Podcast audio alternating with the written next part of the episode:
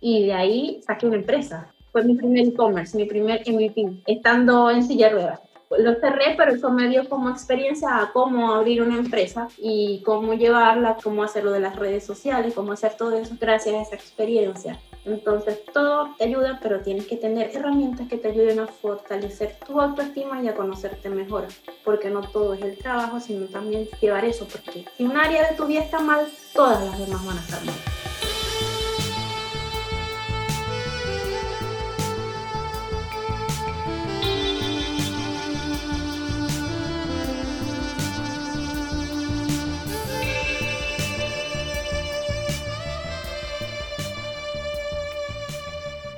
Hola y bienvenidos al último episodio de la temporada 2. Estamos en el episodio número 20 de Desnudando el UX, el podcast más picante del diseño.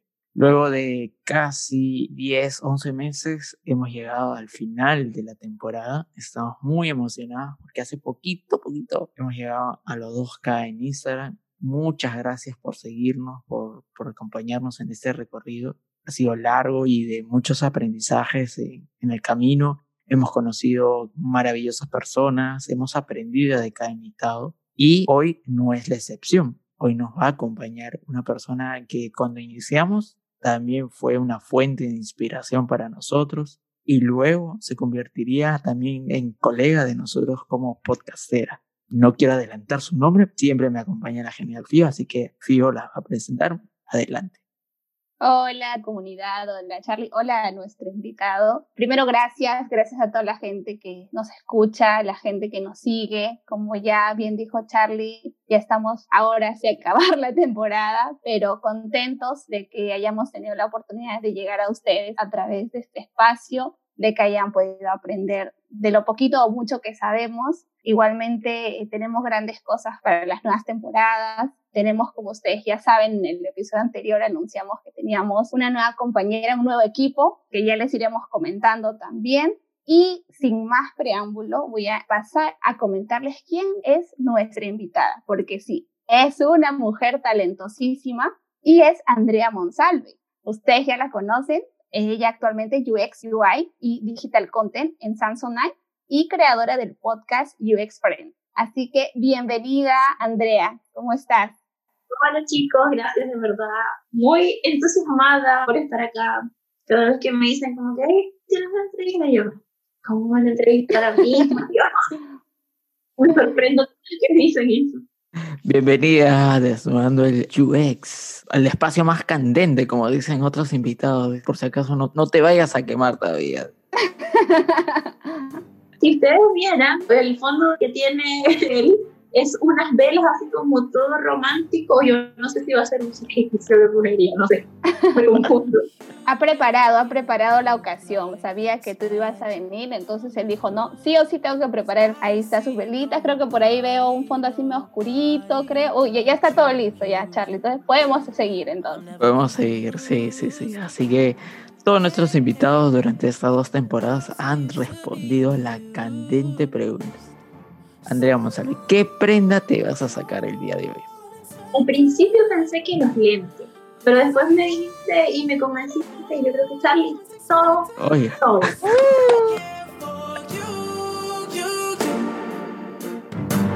Buenísimo.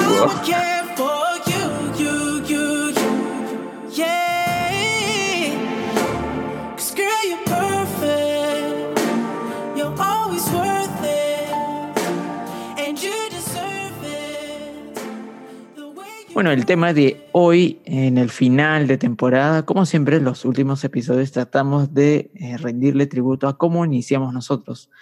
Y el tema es cómo empezar en el UX y para eso nuestra invitada nos va a comentar un poquito cómo ha sido su viaje durante, eh, a través de, esta, de la industria del UX. Andrea, coméntame un poquito cómo se inicia tu viaje, cómo llegas al mundo de la UX, de la innovación.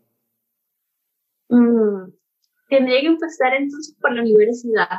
Cuando vi el taller de diseño web, yo dije, este es el área que me gusta y en eso me voy a enfocar. Fue donde hice mi tesis, que fue un sitio web para la Sinfónica de Maracaibo y luego cuando me gradué hice una especialización en diseño web, cuando en ese momento todavía no le decían UX UI. Fue como 2013, 14. Sí, así, y lo decían en varias partes, y que UI, experiencia, pero no había en ese momento como que una especialización a nivel universitario en esa área, sino que habían diplomados y especializaciones en medios web o en diseño web. Entonces empezamos como diseñadores web, creo yo. Luego cuando ya migro a Chile, ya sí se hablaba de UX, UI, y yo había preparado mi portafolio cuando hice esta especialización en medios web. Eh, empecé a trabajar con varias agencias en Venezuela que se especializaban solo en hacer diseño web y mejorar la experiencia y fui fortaleciendo mi portafolio en esa parte. Pero cuando llego acá a Chile, el UX ya es como que más conocido y muy buscado y cotizado, por ahí por el 2016 porque a Chile, a Santiago específicamente, esta área, muchos me han dicho como que este es Chile con Bali, algo así, porque están muchas startups y de nuevos emprendimientos y de todo eso de tecnología, de e-commerce.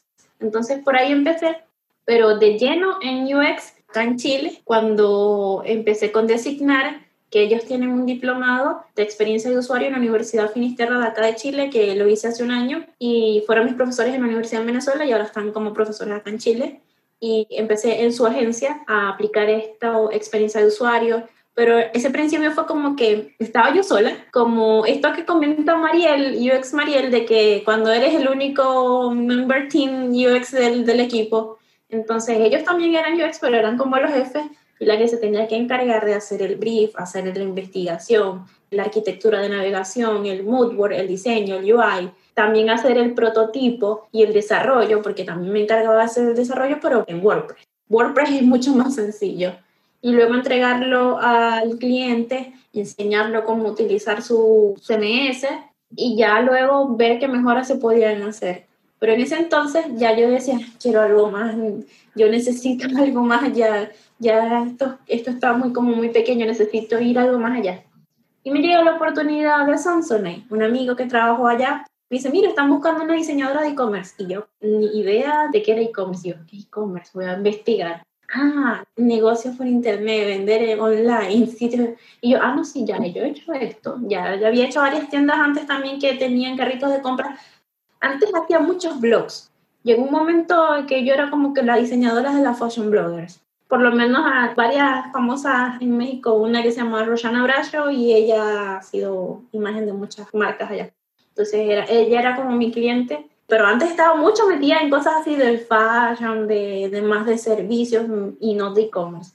Entonces cuando llegó a Samsonite tuve que aprender de toda esta área de negocios, de qué era un CMR, cuáles son las plataformas, Shopify, WordPress, WooCommerce, Vitex, PrestaShop, que hay un montón, es Salesforce. Entonces, aprenderme todas estas plataformas y yo estaba asustado porque yo dije, yo tengo que programar. No, no, no tienes que programar, tienes que diseñar. Entonces, ahí empecé a utilizar mucho más Adobe XD. Por eso es que le tengo un, real cariño a Adobe XD, porque como es el programa que ya venía en el paquete que uno paga, y Sketch era solamente para Mac. Igual yo tenía Mac, pero como Adobe iba en el paquete y como ya la empresa lo pagaba, propuse, porque antes el diseñador anterior hacía las cosas en Photoshop. Y le dije, mira, te propongo este programa, cuesta tanto, viene en el paquete, ¿por qué no pagamos? Y ahí fue como que la empresa, ay, tenemos que pagar esto, otro programa. Y pero es que con esto vamos a hacer las páginas. Y ahí se dieron, eso fue como 2017, y empezó a hacer los rediseños, la página web, empezó a mejorar todo y 2018, 2019 me entré de chito, yo, pero aquí tenemos que hacer algo, tenemos que hacer más investigación, porque eh, cuando tú trabajas con equipos que son de varios distintos países, antes solamente trabajaba para Chile, pero por mi trabajo y todo lo que fui haciendo, de repente mi jefe me decía, mira, eh, puedes ayudar a México en esto, puedes ayudar a Colombia en esto, puedes ayudar a Brasil en esto.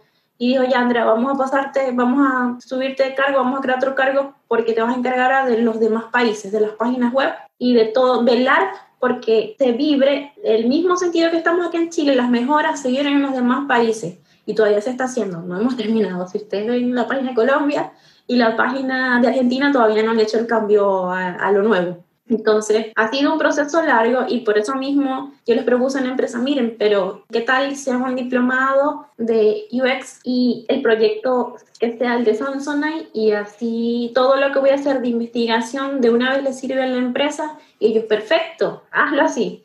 Entonces, los cambios que se han hecho ahora es porque se hizo un proyecto antes, se hizo mucha investigación y ahora volvemos a hacer lo mismo porque lo maravilloso y a veces no tanto es que terminas el proyecto y tienes que volver a iterar y volver a mejorar todo y a lo mejor hasta te tienes que cambiar de plataforma y eso te cambia todo. Entonces, otra vez estoy investigando de nuevo y ahora ya no lo estoy haciendo en XD porque con otras compañías y todo eso, cuestiones que no, no se pueden estar diciendo, también tengo que aprender Figma porque para poder desarrollar de manera mucho mejor con, vale la redundancia, con los desarrolladores. Y por eso que hace dos meses tuve que empezar ahora a aprender Figma, hacer talleres de Figma, eh, estoy haciendo CP para entregar todo, pero igual yo uso XD por lo menos para las cosas del podcast y todo así me sirve porque como una herramienta que ya tengo mucho tiempo usándola, entonces me es mucho más fácil hasta que domine bien Figma, ahí sí dejo todo. Pero Xime está dando muchas actualizaciones bastante buenas y con Adobe Max voy a charlar con ellos para ver qué mejoras porque me estaban comentando de que nos reuniéramos para ver cómo podían ayudar a, a mi equipo. Entonces vamos a ver qué tal nos va también, porque a lo mejor sigo con Figma, pero igual para otras cosas sigo necesitando Adobe Cloud. Entonces como les dije, no hay que casarse con un programa ni con una plataforma tampoco, ni con Mites, ni con Shopify, ni con Salesforce, porque en el día de mañana tú tienes que adaptarte a lo que te sirve en el momento. Porque recuerda que si estás en compañías también te tienes que adecuar a presupuestos y cosas así. Que viva el poliamor en las herramientas. y cuando uno empieza en el camino del UX, el tema es que eh, tienes un montón de... Cuando yo empecé en el mundo del UX solamente era UX UI era tus dos caminos que tú podías elegir. Hoy por hoy tienes UX Research, UX estratégico, eh, UX Visual Designer, tienes una infinidad de cosas. Y eso a veces te abruma. ¿Cómo tú encontraste el perfil que más se adecuaba con lo que a ti te gustaba hacer? Bueno, desde siempre lo que me gustó es la parte gráfica y desde la universidad me enfoqué mucho más en el UI. Y hace un par de años me estoy enfocando en el UX porque como era solo una sola persona UX en el equipo, una sola persona encargada, entonces yo tenía que ver investigación, testeo, ver parte de desarrollo, luego los prototipos entonces me ha tocado hacer research, write, porque hasta me ha tocado hacer write, que yo les digo, necesito, siempre les digo como broma, ¿sabes? Necesitamos un copywriter en el equipo. Ya no hay que llamamos ponerle a, los botones y yo digo, ¿será que le pongo explora, descubre, conoce, que no sea solo comprar, comprar? Y de hecho, me busqué ahora también a la chica de Manija para que me acompañen a mí en un episodio sobre UX Write para e-commerce porque necesito que alguien más me diga como que qué más le podemos poner, porque saben, esa no es mi área, soy súper mala en eso, pero me he tenido que tener un perfil en general de research, UI, investigación, de hacer de todo, pero creo que a veces yo misma no me he dado cuenta, pero cuando tuve la evaluación de, de, mi trabajo me dijeron, ya tu perfil ya no es tanto esto, tu perfil vendría siendo ya como product design, digo, Sí, por lo que haces esto, esto, yo, si no hay alguien que no te diga, tú mismo no te das cuenta lo que estás haciendo, pero a lo mejor sí, porque como tengo que velar por los sitios de tantos países y también tengo que ver, ajá, cuánto cuesta esto, si me das una herramienta más económica, entonces eso es algo más que hace un product designer, también ver la parte económica, y estar dentro y cambiar el producto de acuerdo a cómo se está moviendo, por ejemplo, digamos, ah, mira, la tasa de rebote bajó, hay menos tickets promedio, a lo mejor hay que hacer unas mejoras eso es más allá que un UI, eso vendría siendo así como un product designer. Entonces, a lo mejor por allá me estoy encaminando, pero por, por ahora lo más que hago en la oficina es UI y manejar equipos, porque como esto de la pandemia hizo un boom en el e-commerce y tenemos que estar más pendientes porque son nuestros únicos canales de venta disponibles en muchos países y en otros son los que nos han salvado. Entonces, he necesitado manos y gracias a Dios me han dado apoyo esta semana y he tenido como que, bueno, voy a entrenar a las otras chicas para decirles cómo hacer las cosas para la marca. Y ya no solamente hago yo, sino que también que manejo otras personas. Pero yo tengo un jefe que, gracias a Dios, es maravilloso. Que me ayudan todo a organizar, porque si no me vuelvo loca. Era un poquito complicado tener que manejar tantas, tantas cosas, ¿no? Y organizarte y todo esto. Pero dentro de este recorrido que tú has tenido, Andrea, ahora sí, coméntanos cuáles han sido tus momentos de dudar, ¿no? Tus fracasos, diciéndolo así, ¿no? Porque ¿quién no ha tenido fracasos en su recorrido, ¿no? Y creo que es una manera también, y siempre lo hemos dicho con Charlie, de empatizar, ¿no? De decirle al otro, oye, yo también me equivoqué, tuve un momento en el que decía, no creo que no funciono en este rol o esta no me gusta tanto, ¿no? Para Andrea, ¿cuál ha sido ese momento?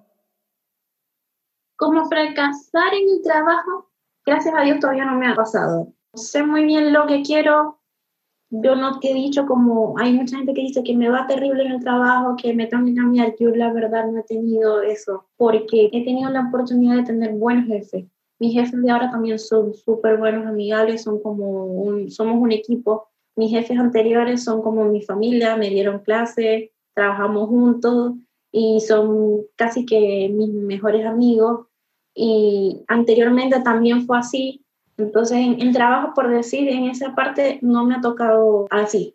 Eh, más bien, ahora que estoy haciendo mi proyecto personal con el podcast, con la marca, sí he tocado como que esta, esta semana fuerte que estuve en el mueble tirada, así out y que no me sale el post, no, no me sale esto no hay cómo, cómo mostrar este episodio porque es tan diferente. Y como siempre todos tienen plantillas para mostrar los episodios. Y yo quise hacerlo diferente hace rato y entonces ningún episodio mío se ve igual al otro, ninguno de los posts, entonces porque trato de que de acuerdo al tema cómo se muestra ese episodio, entonces por eso es que me ha costado más. Yo esta semana dije voy a tener que usar plantillas ya porque si no, no, no, no aguanto.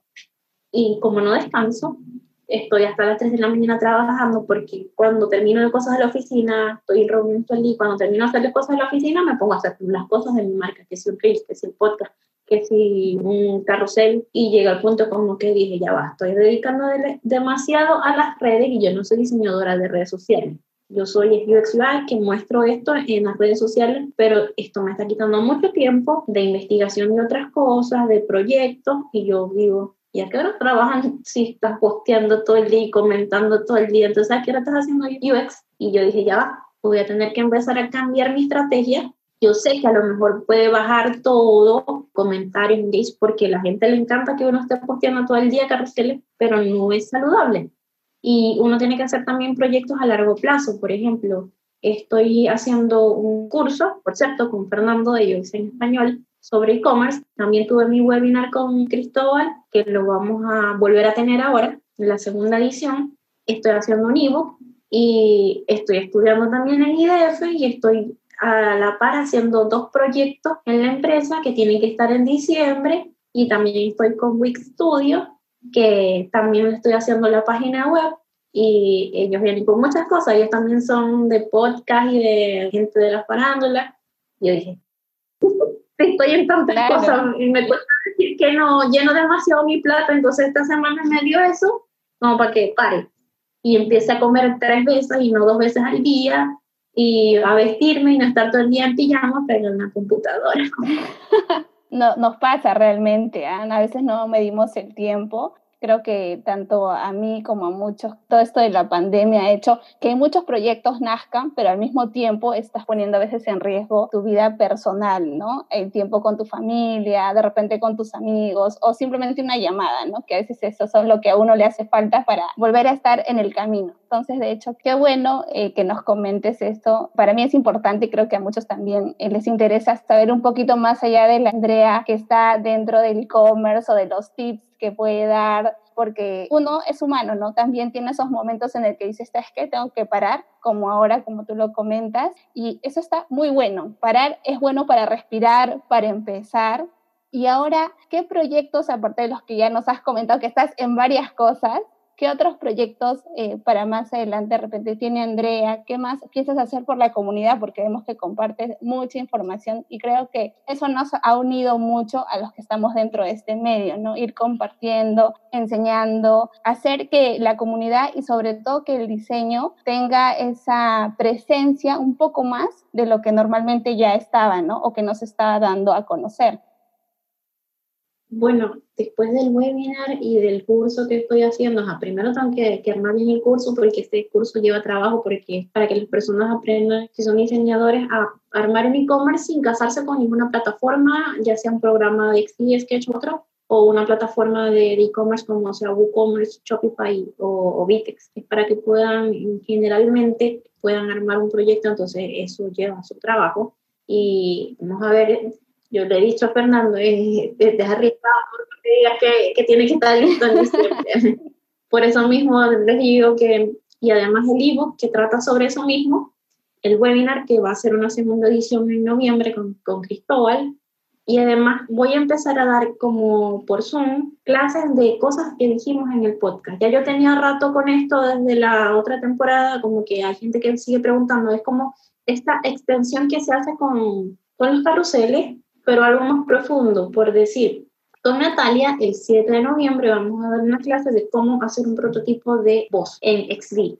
Que yo hice un Reels y, un carrusel como mostrándoles, pero no es lo mismo que hacerlo en vivo con, con la experta. Entonces voy a intentar ahora, este va a ser el primero con Natalia, porque íbamos a hacer un live, pero la verdad es como que un live es muy como que vas a grabar la pantalla se van a meter gente que a lo mejor no le interese, pero en Zoom es como más personal, le vas a poder hacer preguntas, a poder ver bien. Por lo menos en este momento eh, lo vamos a hacer gratis y luego va a hacer otro con Mariel, todo esto en noviembre. Y lo que sí es que seguirá el podcast cada 15 días. He tratado, ¿verdad?, que hacerlo una vez a la semana como antes, pero no me, no me da chance. Entonces, el, el, podcast sigue. Tengo muchos episodios grabados que la gente me los que hayan grabado dirán, bueno, ¿cuándo va a salir mi episodio? Tengo episodios grabados en meses y apenas va por el 14 y ya yo voy como por el 20 grabado. Entonces, el podcast va a seguir. En una tercera temporada ya tengo buenos episodios, vienen con buenos entrevistados. Para enero ya sería, creo yo, la tercera temporada, enero, febrero. Y lo otro que tengo que hacer es mi página para poder dejarle ahí todo el contenido y, y además otra cosa que quiero hacer es estar más en YouTube. Estas cosas que ya hago para Instagram y para todos lados, poder ponerlas en YouTube y entonces que queden ahí. Esos son como next steps pero primero tengo que ir de a poco porque son muchas. La chica maravilla. son muchas cosas, yo quiero hacer muchas cosas, pero tendré que multiplicarme, dividirme porque ajá, tengo que comer, tengo que bañarme, tengo que... Mi, mi pobre novio me, me, cuida, me ayuda mucho, y pobrecito lo dejo botado todo el tiempo porque estoy trabajando, entonces hay que equilibrar. Y justo ahí, ¿no? Porque muchas veces aprendemos nosotros UX y lo aplicamos a proyectos, a, a cosas de afuera, pero no a veces aplicamos lo que aprendemos hasta nuestras propias vidas, ¿no? ¿Qué conceptos de UX, eh, en base a tu conocimiento, podemos aplicar o le recomendarías a las personas? Bueno, design thinking igual ayuda para todo. En cualquier momento de la vida, si vas a hacer un proyecto, primero tienes que investigar o ver cuál es mi problema principal, cómo puedo solucionar mi problema. Tengo que investigar este, qué formas hay de hacerlo. Bueno, ahora que, que sé más o menos, voy a darle una solución. ¿Cómo le voy a dar forma a esta solución? Bueno, vamos a hacer un bosque, un prototipo, no específicamente lo tienen que hacer, pero digamos que para hacer el podcast, yo primero, esto no tenía nada que ver con UX, porque hacer un podcast, que, el tem que la temática del podcast hablar de UX no quiere decir hacer el podcast, yo primero hice un benchmark de, de qué había en el mercado para que mi nombre no fuera igual al de los demás, que mi marca no se viera igual a las de otros tuve que hacer research, tuve luego que hacer mi mood board, cómo quiero que luzca, cómo va a ser el tono, hacer mis tipos prototipos eh, de grabar. Y los primeros episodios eran yo sola hablando, grabando a ver cómo iba mi voz, cómo iba todo. Luego ahí de que las personas empezaron a conversar y escuchar el podcast, empecé a iterar. Me dijeron, no, no hables tanto así. Empecé a dejar que hablaran los otros. Ah, no, debería durar menos episodios un poquito menos cortos, otros más largos. Me gustaría que trataras estos temas, empecé a incluir otros temas en el podcast y así he ido iterando, entonces así apliqué metodología Design Thinking y el proceso UX, que no es lineal, es un proceso que tiene curva y es, un proceso circular, más bien diría yo, a hacer esto del podcast. Y, no, y eso sirve para cualquier otro podcast que no hablen de UX, sino de otra cosa todas esas cosas las tienes que hacer, escuchar a tu audiencia, cómo va mejor la imagen, cómo promocionar, investigar a otros, eh, ver qué están haciendo otros para que tú puedas hacer las cosas de otra forma, porque es, lo importante no es, no me, o yo odio que copiar y todo eso, de verdad que, que no me gusta. Si te puedes inspirar en otros, pero dándole tu, tu tono, tu marca y, y, tu esencia, porque de verdad que es muy feo cuando uno ve cosas en Instagram como que, ay, mira, vos no sé qué, y yo, pero si eso es de otra gente, y eso era en inglés, solo lo pasaste en español y lo hiciste igual. Entonces, hay que darle tu tono tu marca inspirarte a los demás y algo que siempre hay que hacer es dar los créditos. Es muy importante dar créditos, es mejor decir, me inspiré en tal persona, a que tú digas que lo hiciste tú y después salga, hey, esto es algo mío y quedas rayado de por vida. Claro, justo hace poquito estábamos viendo nosotros en todo ese tema de la comunidad de, de diseño, de UX, la importancia de tener claro un propósito, ¿no? Porque puede crear un espacio, crear espacios no es difícil. El tema es si no tienes un propósito claro y que lo sientas como tuyo, entonces probablemente el proyecto lo vas a tener dos, tres días o tres semanas y se va a caer. Ahora llevándote un poquito, ¿cuál es el propósito de Andrea Monsalve como diseñadora, como persona? Mi propósito es que nosotros como diseñadores y comunidad UX tengamos un gremio de diseñadores Así como lo tienen los colegios de médicos, de abogados, nosotros también tengamos un gremio que nos apoye. Porque, ¿Por qué pasan estos temas de que lo que sufre un diseñador? Es porque nosotros mismos no nos damos valor, no estamos colegiados y nosotros mismos no le damos valor a esto. No es que no estemos institucionalizados, porque hay universidades y facultades de diseño, pero no tenemos un gremio, algo como organizadamente de decir, mira, tú no vas a cobrar 10 dólares por un logo, mientras el logo vale, no sé, 100, dañando el trabajo de los demás que también están trabajando y, entonces después vamos a tener todos que bajar los precios y vamos a tener que regalar trabajo porque hay gente que, no, yo voy a cobrar 10 dólares. Entonces es que crezcamos juntos como comunidad, seamos éticos y valoremos el trabajo de todos. Este es mi fin. Cuando yo muera, yo quiero que sí, colabore para que hubiera una comunidad, un gremio diseñador de América y. Ay, qué bonito propósito, en serio. Y creo que sobre todo hay algo también hay que hacer un mea culpa, ¿no? Porque también cuando iniciamos, a veces tenemos tantas dudas y tanta incertidumbre porque es así, ¿cuánto cobramos? Y a quién, o sea, y preguntas a, tus cercanos, ¿no? Oye, ¿cuánto estás cobrando? Oye, ¿cuánto debe cobrar la hora? Entonces, es importante lo que acabas de mencionar, porque si existiera un gremio, nosotros tendríamos eh, mayor valor y no tendríamos que estar explicando constantemente el valor de nuestro trabajo, valga la redundancia, sino que realmente nos tomarían en serio, porque eso pasa, ¿no? Ahora tenemos, creo ya cierta relevancia, pero aún estamos en ese camino de seguir formando para que exista un gremio, ¿no?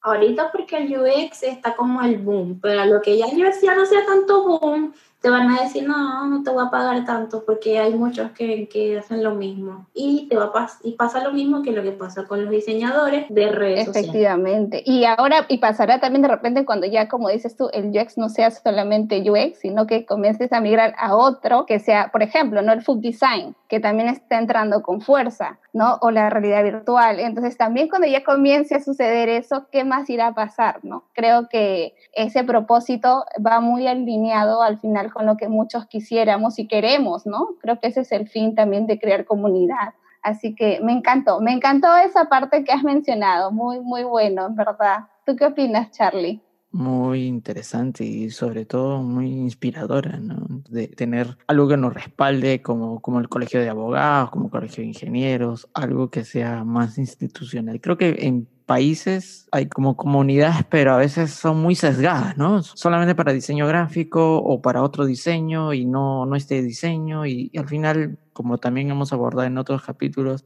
aparecen el lado oscuro de las comunidades. Este, que ya vienen los egos, ¿no? Entonces, eh, los egos de las personas, ¿no? Sí, sí, lo hago todo por la comunidad, por colaborar, pero solamente con ciertas personas que sean más grandes como para que las lleven más allá, pero con comunidades más pequeñas no colaboran porque como, ay, no. Entonces, lo que hago yo trato de, de colaborar con otras comunidades grandes, pequeñas, lo que sean, yo no voy a estar con que no, no, yo no voy a nada más entrevistar gente que tenga no sé cuántos seguidores y trabaje en empresas grandes, no, porque hay gente que está haciendo cosas maravillosas que mm, específicamente no está trabajando en una empresa Google he tenido entrevistados de Google y he tenido entrevistados de que son freelance, que trabajan en su casa, pero están aportando y tienen su punto de vista y tienen algo que puede ayudar a otros. Sí, sí, sí, efectivamente. ¿Y cuál ha sido tu experiencia más atrevida en el diseño? Wow. Creo que lo más atrevido que he hecho hasta ahora es esto, porque en mi podcast se supone que iba a ser con varias personas, pero ninguno como que se decidió y como que, ay, no, no, y yo, bueno, si nadie quiere, lo voy a hacer yo sola. Y un día me, me encerré en el closet y empecé a grabar y ese mismo día saqué el logo, saqué todo, un solo día. No es que yo me puse a pensar mucho el logo, no, no, Y en mucho el nombre. Yo dije, el nombre sí lo pensé un poquito, tenía rato ya y, y lo había pensado. Pero el mismo día saqué el logo, saqué el primer episodio y todo. Y eso fue lo más arriesgado, así que yo soy bien, voy paso a paso, lento, pero seguro.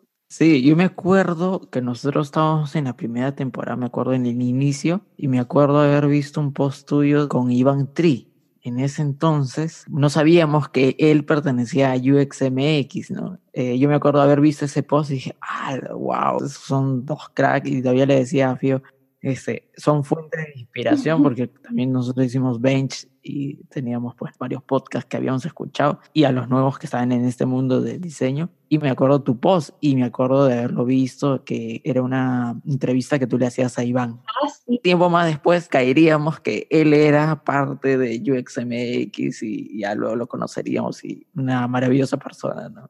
De verdad que esto es lo mejor que nos ha pasado desde... Hay mucha gente que afrontó la pandemia de una forma y otros que la aportaron como que me puso a trabajar más. Entonces yo tenía mucho tiempo con esto en mente desde octubre del año pasado. Yo tenía en mente iba caminando a la oficina a, a, una reunión y dije, yo quiero hacer un podcast, porque estas conversaciones que estoy teniendo con mi equipo sería genial extenderles y que otros las escuchen y les ayuden. Y siempre me decían, ay, tú andas dando tu consejo, deberías hacer algo así como asesorar a la gente.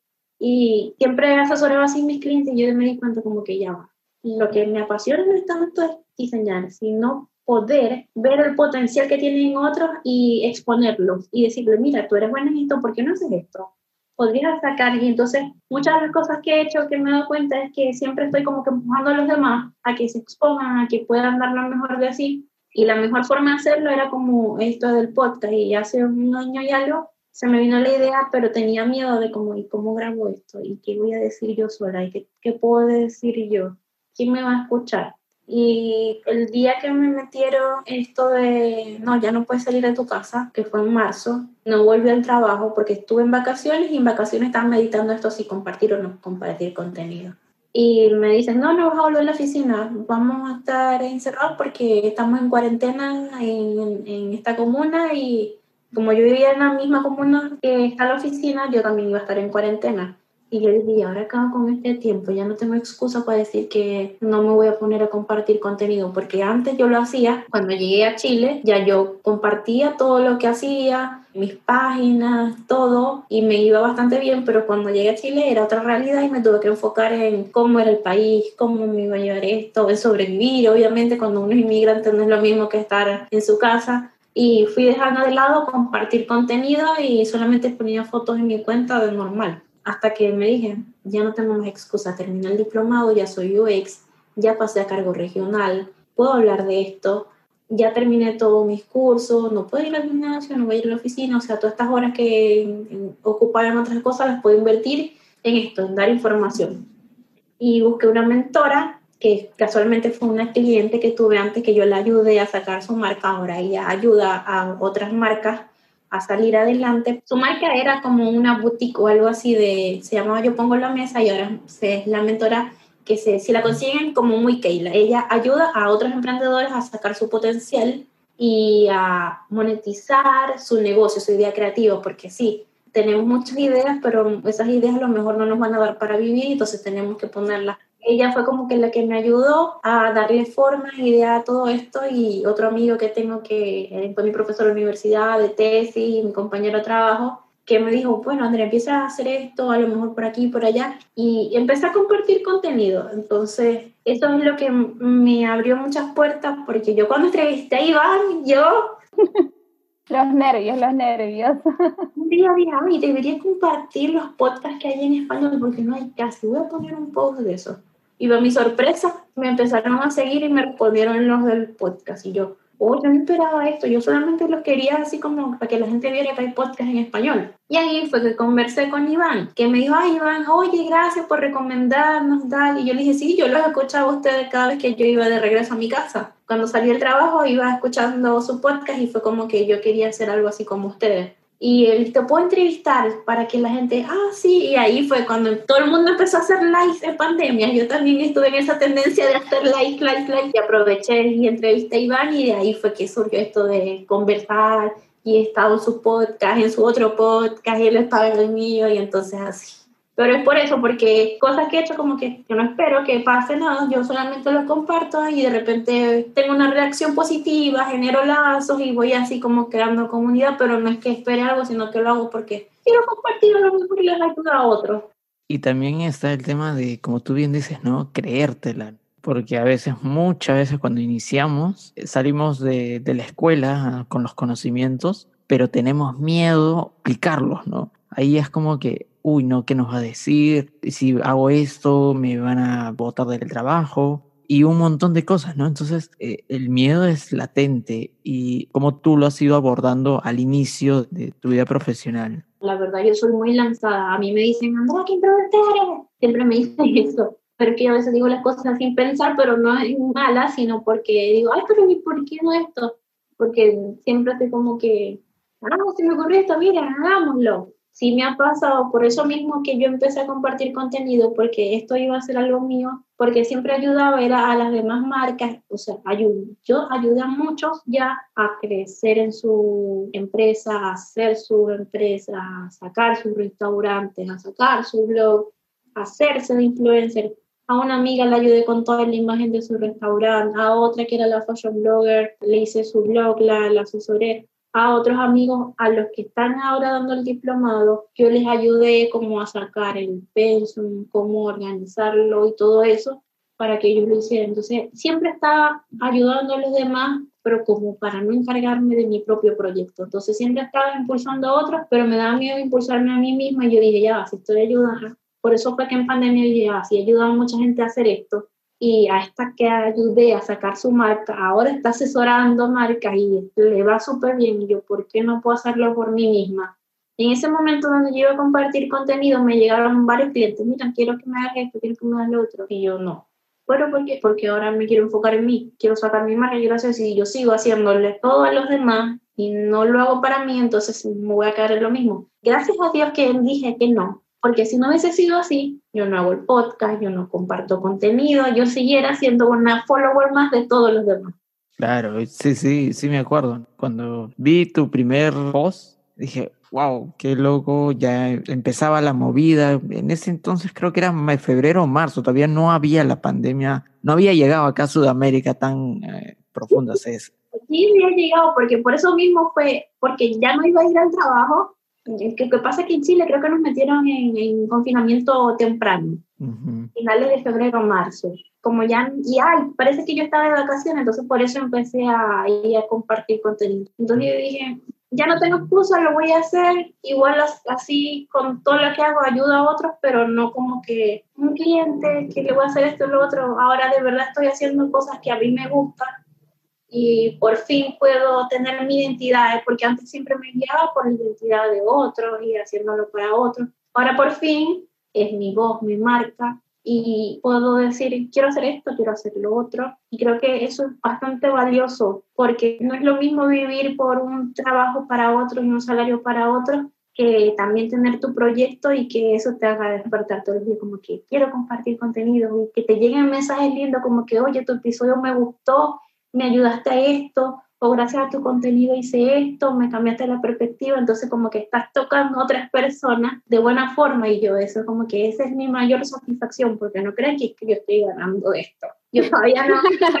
no crean que soy millonaria. yo lo mismo que ahora hice es que el webinar que cobramos entrada y fue como que, Dios mío, vamos a cobrar entrada, ¿será que nos van a pagar? ¿Será que la gente sí quiere comprar nuestro contenido? Y cuando les he recomendado los cursos, por lo menos de IDF, no creen que a mí me pagan por recomendar IDF, no. Lo que fue que un mes gratis y se inscribía alguien y entonces me han dado meses gratis porque se inscribió gente, no dinero. Pero entonces ahí es donde uno entra como que ya va, si esto va bien, también tengo que buscar una forma de hacer proyectos a largo plazo que me permitan vivir de eso. Así tipo, yo sigo compartiendo contenido gratis y no el podcast, pero también tengo que generar algún producto que el día de mañana yo, si me quisiera ir de la empresa, pudiera hacerlo porque puedo hacer con clientes, con marcas, con todo. Y es por la misma razón de que yo no les digo, hey, yo ofrezco servicios de asesoría del otro porque que de verdad no tengo tiempo, yo trabajo. Y cuando ya diga, tengo que pensarlo bien, que voy a empezar a dar asesorías pagas y todo eso, porque ya yo tengo que tener una estructura y tengo que tener tiempo para dedicarle a esa persona. Y las asesorías gratis las hacía es como para ayudar a otros y también para entender yo en qué puedo ayudar a otros. Pero no es que yo ofrezco servicios ni estoy buscando clientes lo mayor que estoy haciendo ahora es como que voy a ver el ebook, a ver qué tal le va, porque el ebook sí va a ser algo pago, pero no algo costoso ni nada así, pero algo que le ayude a los demás y que también pueda tener algo yo de retorno. Claro, y hay algo que acabas de comentar y es el tema de, de tener tus proyectos aparte de, de, tu trabajo, ¿no? En paralelo, ¿no? Particularmente creo que es importante y sobre todo quienes nos escuchan, tener proyectos en paralelo, no solamente porque aprendes algo nuevo, sino también porque tu mente siempre está en esta constante de ir probando, ir viendo, aplicar UX en su totalidad, en general, pero sobre todo creo que lo que más me quedo eh, que has mencionado es el hecho de tener también esta presencia, ¿no? Desarrollar tu marca, posicionándote, creciendo, porque cuando tú empiezas, vuelvo a este punto, es cuando ahí es, eh, tienes un montón de dudas y todo eso, pero ya eh, has ido con el tiempo consolidándote, Andrea, y eres para mí un referente, porque he, visto, he visto tu historia ya muchos años dentro del medio profesional, y de hecho, ¿qué otras pasiones también tiene Andrea? ¿No? Queremos conocer un poquito de eso, ¿no? Hemos hablado del e-commerce, hemos hablado un poquito de, de repente, de que quieres posicionar un poquito más tu marca, pero un poquito más como desnudar a Andrea en su totalidad. A ver, coméntanos un poquito, que la gente no sabe, que la gente cuidado no con el ambiente. bien, yo soy una astroadicta. A veces mis amigas en el trabajo me dicen, ay, llegó Andrea Astral. Es que yo soy fanática, o sea, yo salí de la universidad en el 2012-2013 y ahí fue cuando conocí a mi astral, cuando un momento que yo dije, ah, ya me gradué de la universidad, ya tengo un trabajo. Mi primer trabajo después que me gradué de la universidad fue directora de arte de una agencia que traía todos los conciertos a mi ciudad. Y yo, ya tengo trabajo, ya me gradué, ¿qué voy a hacer ahora? ahora? ¿Qué más sigue para Andrea?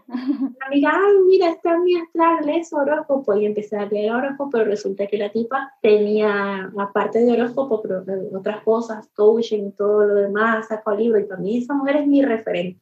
Ella cambió la perspectiva de lo que la gente veía como astrología del horóscopo del periódico que salía semanal a de que la astrología es una herramienta que de verdad te ayuda. Y entonces cuando a mí me dicen, no, es que vamos a sacar este proyecto ya, a revisar. Ay, Mercurio retrógrado, ese proyecto no va a salir bien, va a tener muchos errores porque, de hecho, lo estoy viendo ahora, yo digo, Mercurio retrógrado, tengo mis cuentas del banco, del banco bloqueadas ahora porque hubo un error de transacción y me bloquearon todo y tengo una semana con todas mis cuentas bloqueadas. Y esas son cosas que pasan con Mercurio retrógrado, cosas de banco, se te cae internet. Cada vez que Facebook e Instagram se caen es cuando está Mercurio retrógrado.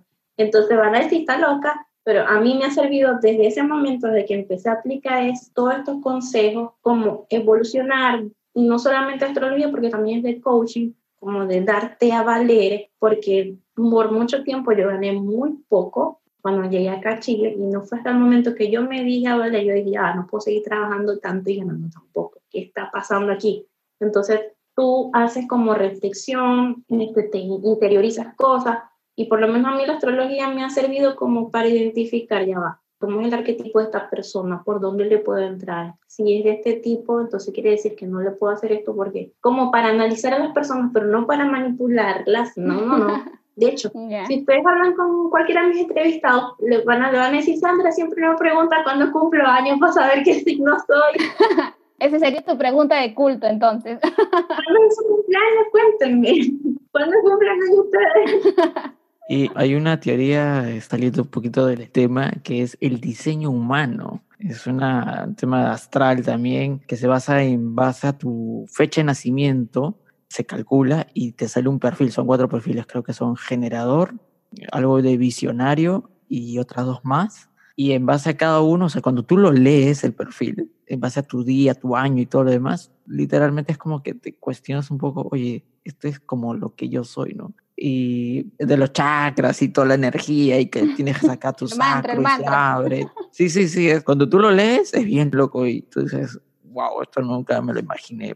Yo cuando hice eso, que me hicieron mi carta astral, que me hizo mi profesora de yoga hace como cuatro o cinco años, fue cuando yo por fin pude entender muchas cosas de mí porque es lo mismo que te hace una psicóloga, un psicoanálisis, un analista. Entonces, cuando tú te empiezas a conocer bien, porque no todo el trabajo te empieza a conocer bien, muchas áreas de tu vida empiezan a mejorar. Y fue desde ese momento que yo empecé como un despertar de conciencia en el 2013-14, que toda mi vida empezó a cambiar. Fue cuando decidí migrar de país y es la mejor decisión que he tomado hasta ahora porque todo esto me ha ayudado a crecer como persona que créanme que si yo no hubiese tenido esas herramientas, porque uno estando fuera como migrante pasa por muchas cosas, tienes que ser fuerte y conocerte para que no cualquier problema te vaya a, derrumbar, porque yo muy bien pude haberme regresado a mi país cuando me atropellaron y, y que casi que en carro aquí en Chile y no tenía nadie que me ayudara, gracias a Dios que tenía una amiga que es un ángel, que esa fue la que me llevaba la comida a la cama, me dejaba el almuerzo porque yo no me podía parar porque tenía la pierna fracturada y tenía que andar moviéndome con muletas o en silla de ruedas. Entonces yo muy bien en ese momento pude haber dicho me regreso a mi país porque necesito que me cuiden, pero yo dije no. Y de ahí saqué una empresa. Fue mi primer e-commerce, mi primer MVP, estando en silla de ruedas lo cerré, pero eso me dio como experiencia a cómo abrir una empresa y cómo llevarla, cómo hacerlo de las redes sociales, cómo hacer todo eso gracias a esa experiencia. Entonces, todo te ayuda, pero tienes que tener herramientas que te ayuden a fortalecer tu autoestima y a conocerte mejor, porque no todo es el trabajo, sino también llevar eso, porque si un área de tu vida está mal, todas las demás van a estar mal. Sí, creo que antes de, de poder emprender cualquier proyecto o antes de empatizar con otros, o el mejor consejo es primero conocerse a sí mismo, porque así mismo puedes conocer a otras personas, ¿no? Pero si tienes sesgos propios, entonces eh, pretender comprender a un tercero es un poquito difícil, ¿no? Totalmente, y ahí es donde entra lo de la empatía cuando vas a hacer una investigación de usuario, si tú no te puedes poner en los zapatos de tu usuario, como decir, porque yo después me pude poner en los zapatos de alguien que tuviera una discapacidad porque me pasó. Pero en otros casos, si yo soy ciega, ¿cómo puedo entrar, empatizar, cómo hacer una investigación? Tengo que ponerme en los zapatos de otros. Entonces, estas cosas de astrología, hacer teatro, me han ayudado como en mis habilidades blandas y ponerlo en mis proyectos. Claro, las habilidades eh, blandas son muy importantes. Tener ese background es eh, no solamente te va a servir para UX, eh, te sirve para todo, ¿no? Porque a veces creen que, ay, ya, ¿qué necesito para hacer UX? Ah, ah, sacan como que una lista larga y dices, necesito hacer estos cursos, ya, ta, ta, ta, ta, necesito hacer estas habilidades blandas, pero en sí, eh, ok, los puedes llevar, nadie te quita eso, pero hay que cultivarlo, ¿no? O sea, como una plantita. Hay que regar, hay que sembrar, hay que mantenerlo en el, en el tiempo. Totalmente.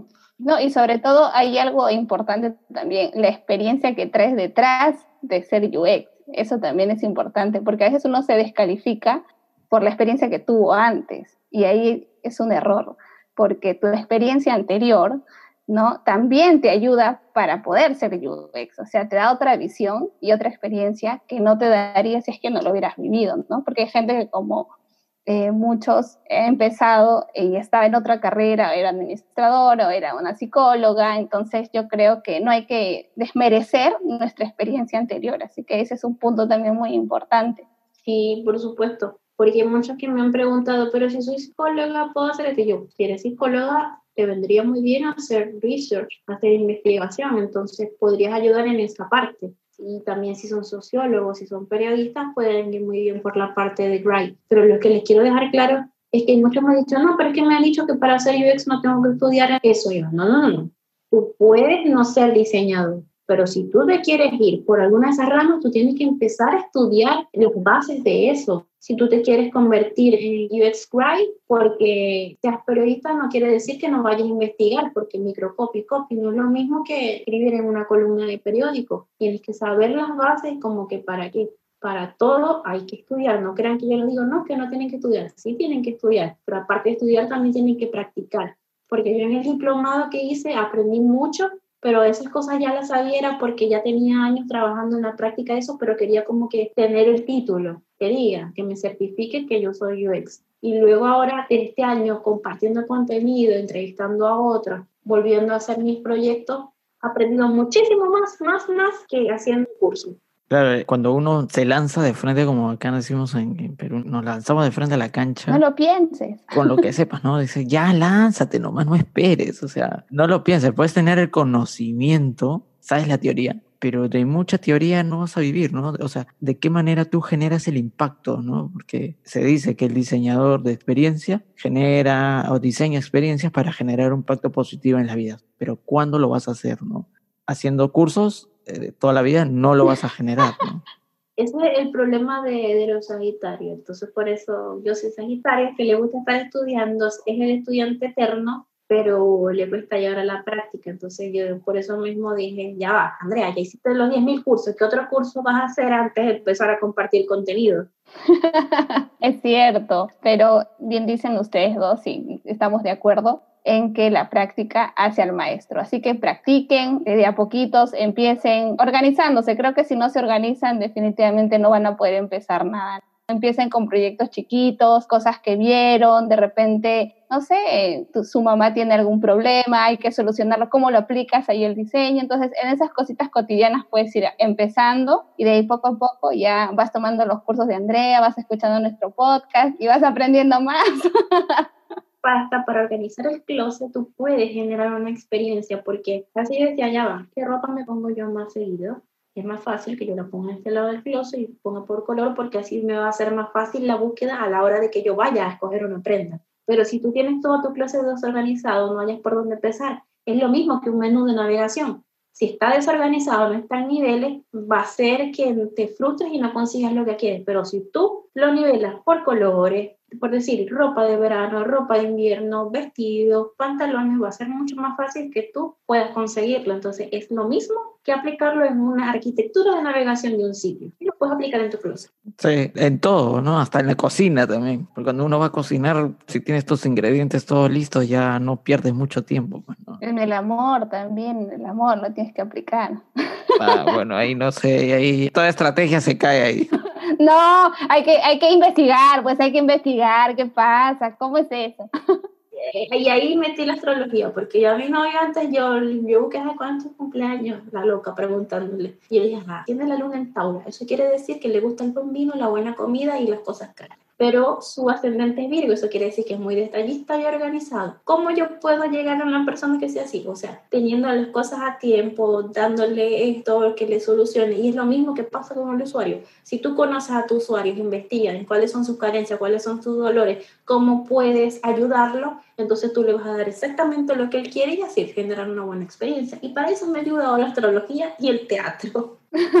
ya saben entonces, unas buenas recomendaciones de Andrea. Así que si por ahí tenían el bichito de las clases de teatro, anímense y la astrología ya su plus. Bueno, el teatro es porque ayuda a improvisar. y en los zapatos de otros, por decir, a mí me han dicho, tienes que interpretar el papel de una anciana. Entonces, ¿cómo siento una anciana? ¿Qué problemas tiene una anciana? Para eso te ayuda estos ejercicios de teatro te ayuda mucho en esta investigación. Sí, hace poquito también estoy con el bichito de, de estudiar improvisación, un poco que nace con, con, el otro espacio que tengo, donde recreamos escenas de películas y esto, y digo, oye, pero el teatro tiene mucho que ver con el UX, porque es empatizar, ponerte en el rol de una persona y crear el personaje, hay que investigar, punto interesante como para traerlo al mundo del UX. Sí. Así que, que estamos muy contentos de que estés con nosotros. Ya estamos entrando en la etapa final de ese episodio. Ha sido muy bonito conversar contigo, conocerte, saber un poquito más de ti, que más allá de la Andrea de Instagram y del podcast, desnudar a la persona que hay ahí. Entonces, eh, nada, agradecerte por el tiempito que te has dado. Sé que estás con un montón de cosas, pero igual muchísimas gracias de todo el equipo de Desnudando UX. No, gracias a ustedes, de verdad. Pues yo creo que he pasado por varios podcasts, pero no salió todo, entonces cada vez que me dicen como una entrevista, como que, ¿de qué hablo? Ya hablan el otro. no. ¿Qué voy a decir yo? Muchas gracias, en verdad, Andrea, por darte el tiempo y sobre todo también porque ya te teníamos en la mira. Tenemos que invitarla, Charlie, tenemos que invitarla, sí o sí. tiene que estar en nuestro espacio. Ya sabíamos que había sido otros espacios, pero no, acá tienes que estar en Desnudando el UX. Y han tenido el gusto de escucharla, apliquen los consejos que nos ha dado también y sobre todo pues síganla también en su podcast, está muy bueno y su contenido genial. Gracias chicos. Andrea, por favor, dinos dónde te pueden encontrar. En Instagram, que hasta yo mismo me olvido cómo es, es, es o también como el de el podcast que es UX Friends-podcast que lo encuentran en todas las plataformas, está en Apple Podcasts, Spotify, Anchor, en todas las plataformas. También me pueden conseguir en YouTube como UX Andrea Mons y en Twitter como UX Andrea Mons o en LinkedIn. Pero en Instagram pueden conseguir todos y en el, en el link de mi bio los lleva a todas mis otras plataformas. Genial. Ya saben, no se olviden de seguirla, Andrea. Así es. No se olviden de seguir, tiene un contenido muy, muy poderoso, inspirador también para nosotros, para, para seguir ahí dando contenido de valor para todos los seguidores. Así que así hemos llegado al final de temporada. Este episodio ha sido muy nostálgico porque uno, que como ya hemos comentado, hemos llegado al episodio número 20, pero también marca el nuevo espacio que se va a formar. Desnudando UX no va a parar. Muchas gracias por seguirme, por darme apoyo. Ha sido constante este aprendizaje. Me llevo muy bonitos recuerdos de este espacio. No te vayas, Charlie.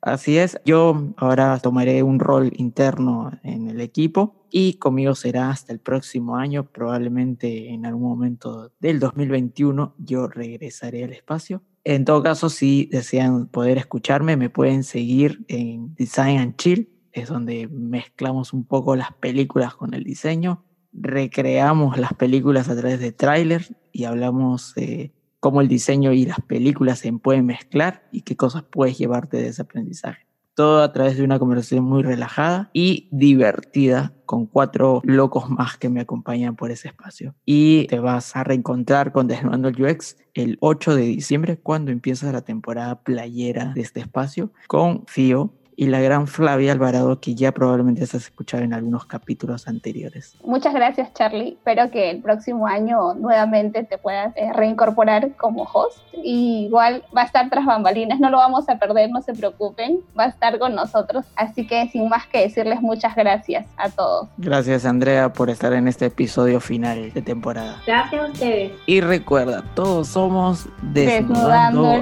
UX.